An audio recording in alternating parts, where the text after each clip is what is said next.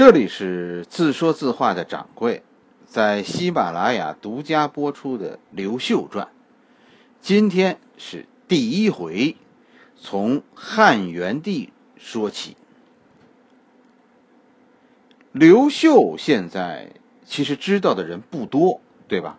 连喜马拉雅的小编都担心说：“你说这个人，人家都不知道，听众可能会很少。”我觉得。也许不会，因为对于年轻人来说，就是现在不到三十岁这些人，刘秀他们可能不怎么知道。但对于像我这样四十几岁的人，对刘秀那可是如雷贯耳。我们小时候就是听着刘秀的故事长大的。我们小时候那时候电视啊还不普及，都是听广播。现在小孩都不明白了，那个时候每天的生活为什么那么有规律？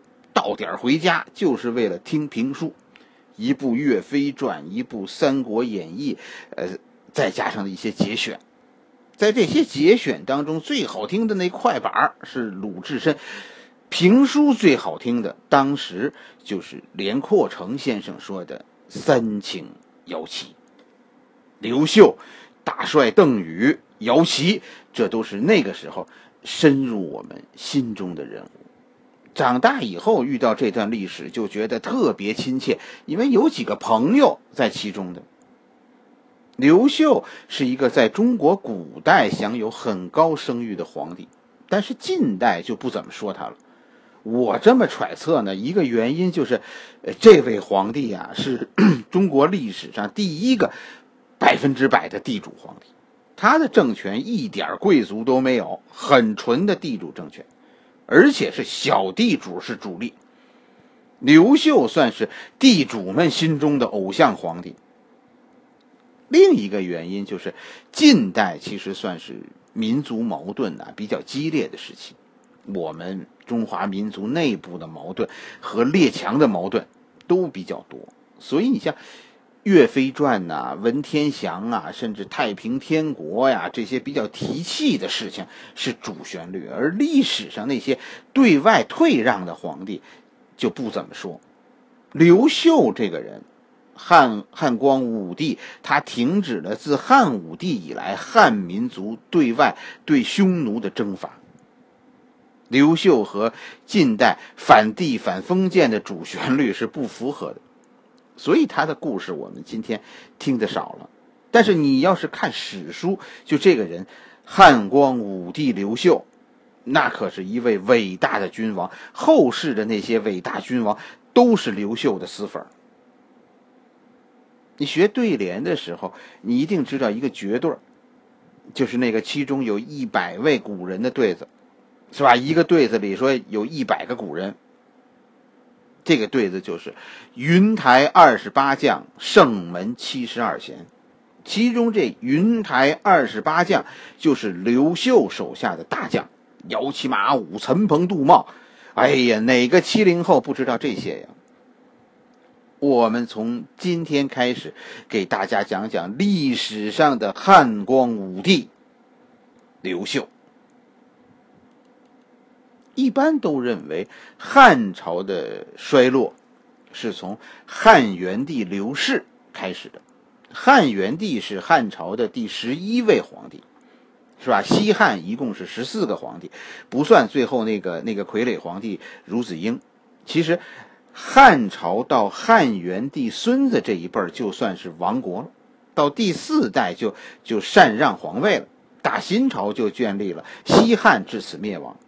东汉其实是另一支上的，是吧？仅仅是名字叫汉朝，所以汉元帝是很重要的一位皇帝，他是汉朝衰落的开始。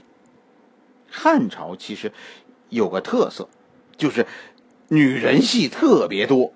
你比如说，比如你可能没听说过汉元帝，但王昭君你听说过吧？昭君出塞，中国古代四大美女。闭月羞花，沉鱼落雁。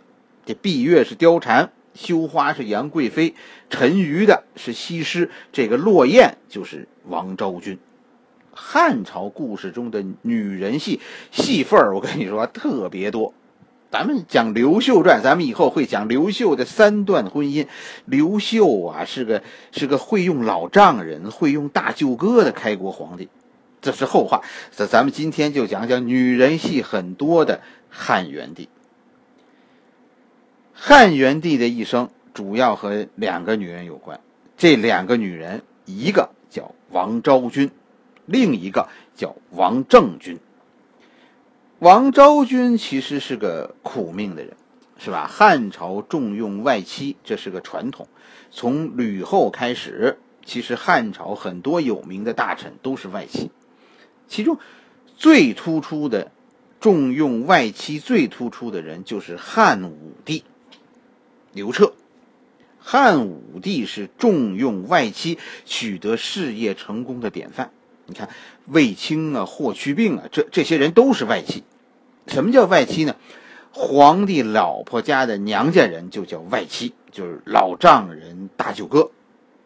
最有名，汉朝最有名的外戚就是霍家，是吧？咱们咱们最近正在发掘的有一个海昏侯的墓，是吧？墓主人可能就是霍光废的那个汉废帝。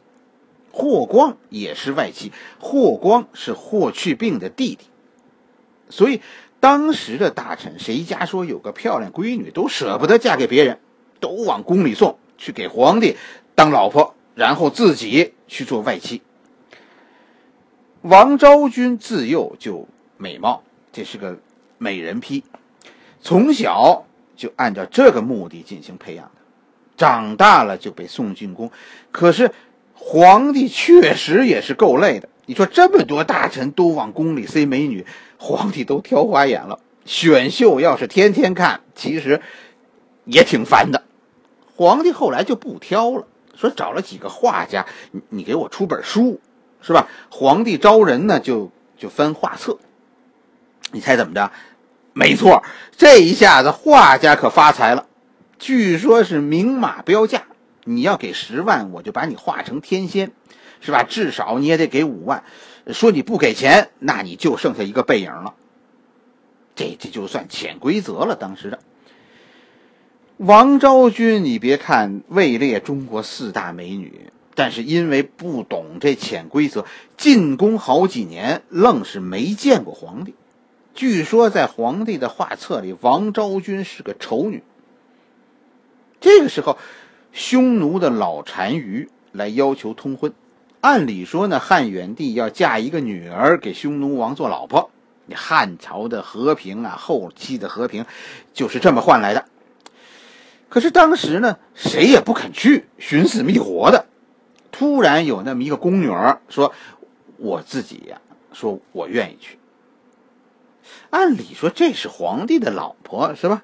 虽然没选择过，但现在主动要求。以女儿的身份远嫁匈奴，一问说你叫什么呢？我叫王昭君。皇帝一听这名字，赶快让他走，是吧？然后把画册的那篇给我撤了。这个丑女，我看着都快恨疯了她了。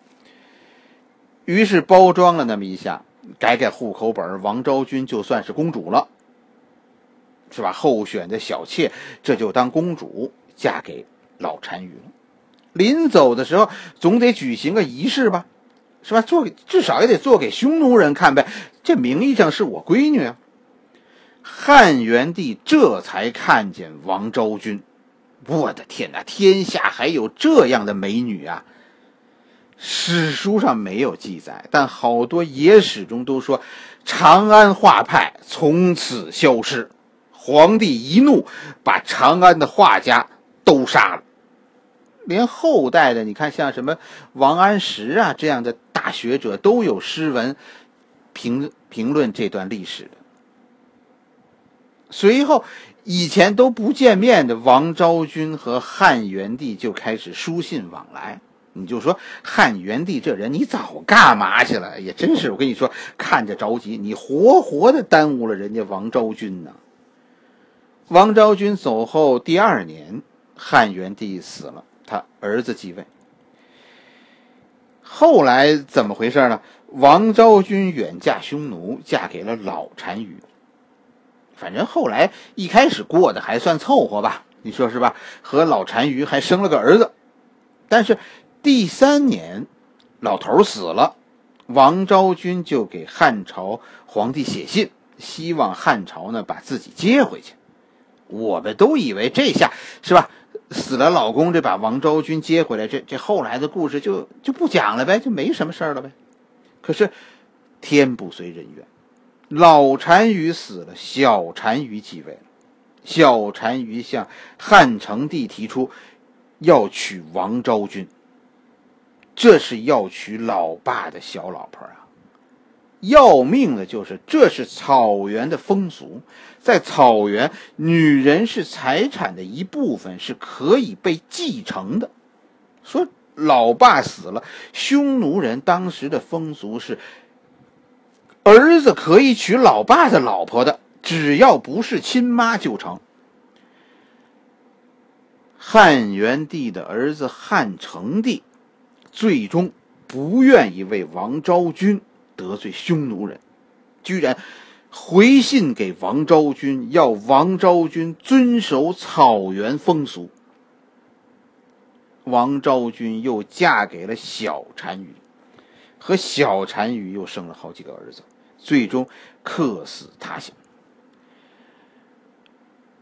王昭君的故事啊，我们后来还真的就有脸拿出来讲，有时候真的觉得很羞愧。我们中国的男人真的再不能躲在妇孺的背后了。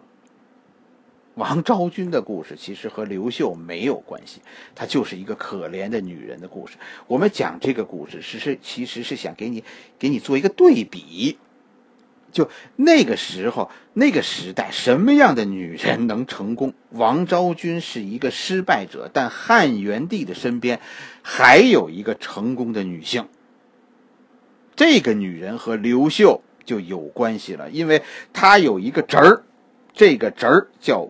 王莽就是篡位的那个。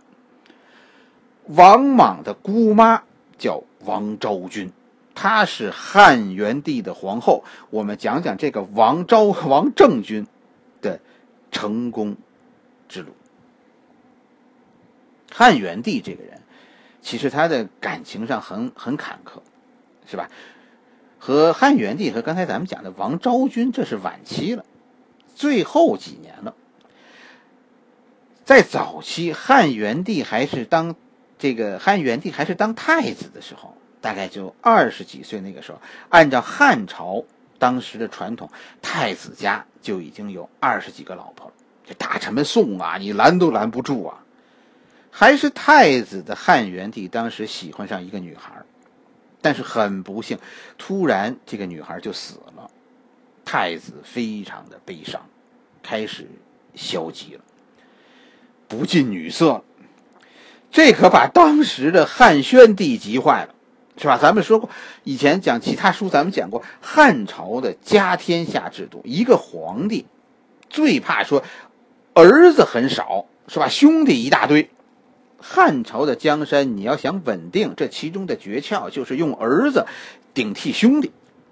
这你的江山才能稳住。好，现在儿子颓废了，不抓紧时间，趁着老爸身体硬朗的时候，啊，自己多生几个儿子，闹情绪，搞颓废。这老爸一死，将来他可靠什么稳定江山呢？这是作死的节奏啊！于是，这个老爸汉宣帝就非常的着急。于是，汉宣帝和汉宣帝的皇后一商量，决定帮忙。这生儿子怎么帮忙呢？是吧？皇后开始给汉元帝张罗添人，继续往家里送啊！这不是这二十几个你不喜欢吗？咱们再增加。这一天，老爸就把太子找来说：“我给你介绍几个女朋友吧。”一会儿叫进来五个，皇帝就问：“这都是我的宫女儿，我现在用不上，你有中意的吗？” 你说这汉朝，这这皇汉朝的皇帝真的是挺不着调的，有老爸和儿子分小老婆的吗？太子就说：“有一个看着还成吧。”于是汉宣帝的宫女儿就成了儿子汉元帝的老婆。这个女人就是王政君。感情啊，这王政君嫁给太子以前也不是初婚，在此以前，王政君都嫁过两个男人了。但王政君这个人克夫，据说嫁谁谁死。